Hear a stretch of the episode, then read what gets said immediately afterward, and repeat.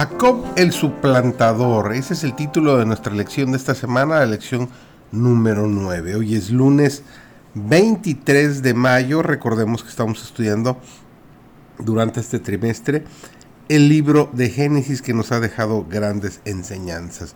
Su servidor David González, nuestro título del día de hoy es La escalera de Jacob.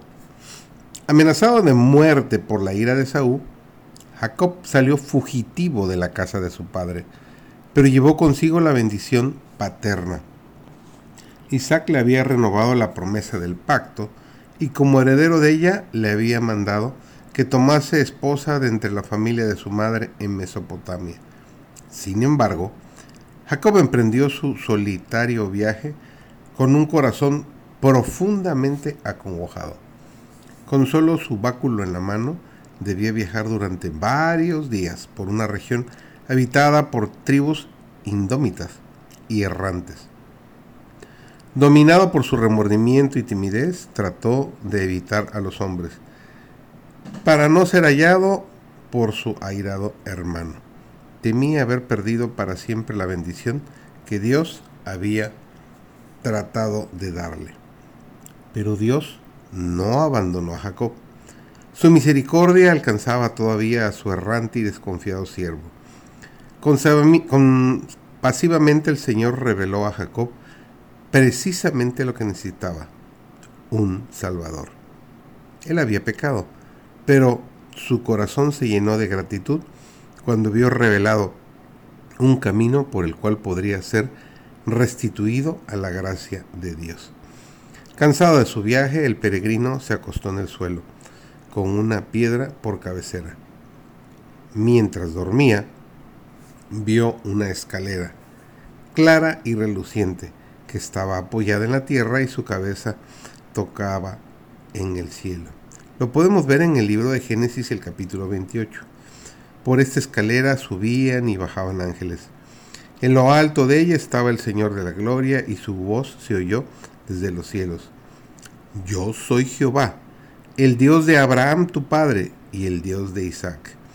La tierra en que estaba acostado, como desterrado y fugitivo, le fue prometida a él y a su descendencia. Al asegurársele, todas las familias de la tierra serán benditas en ti y en tu simiente. Esta promesa había sido dada a Abraham y a Isaac. Ahora fue repetida a Jacob. Luego, en atención especial a su actual soledad y tribulación, fueron pronunciadas las palabras de consuelo y estímulo.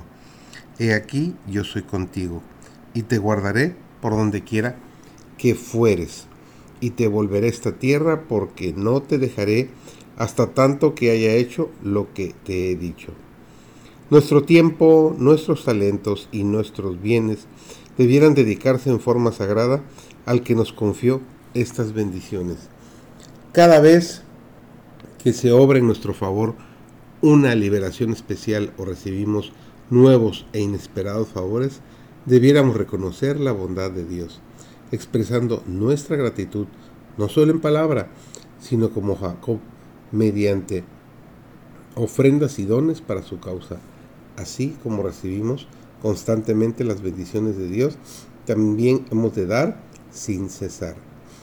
Y de todo lo que me dieres, dijo Jacob, el diezmo lo he de apartar para ti.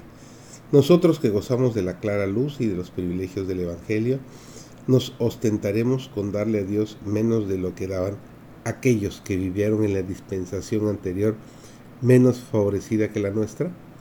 De ninguna manera.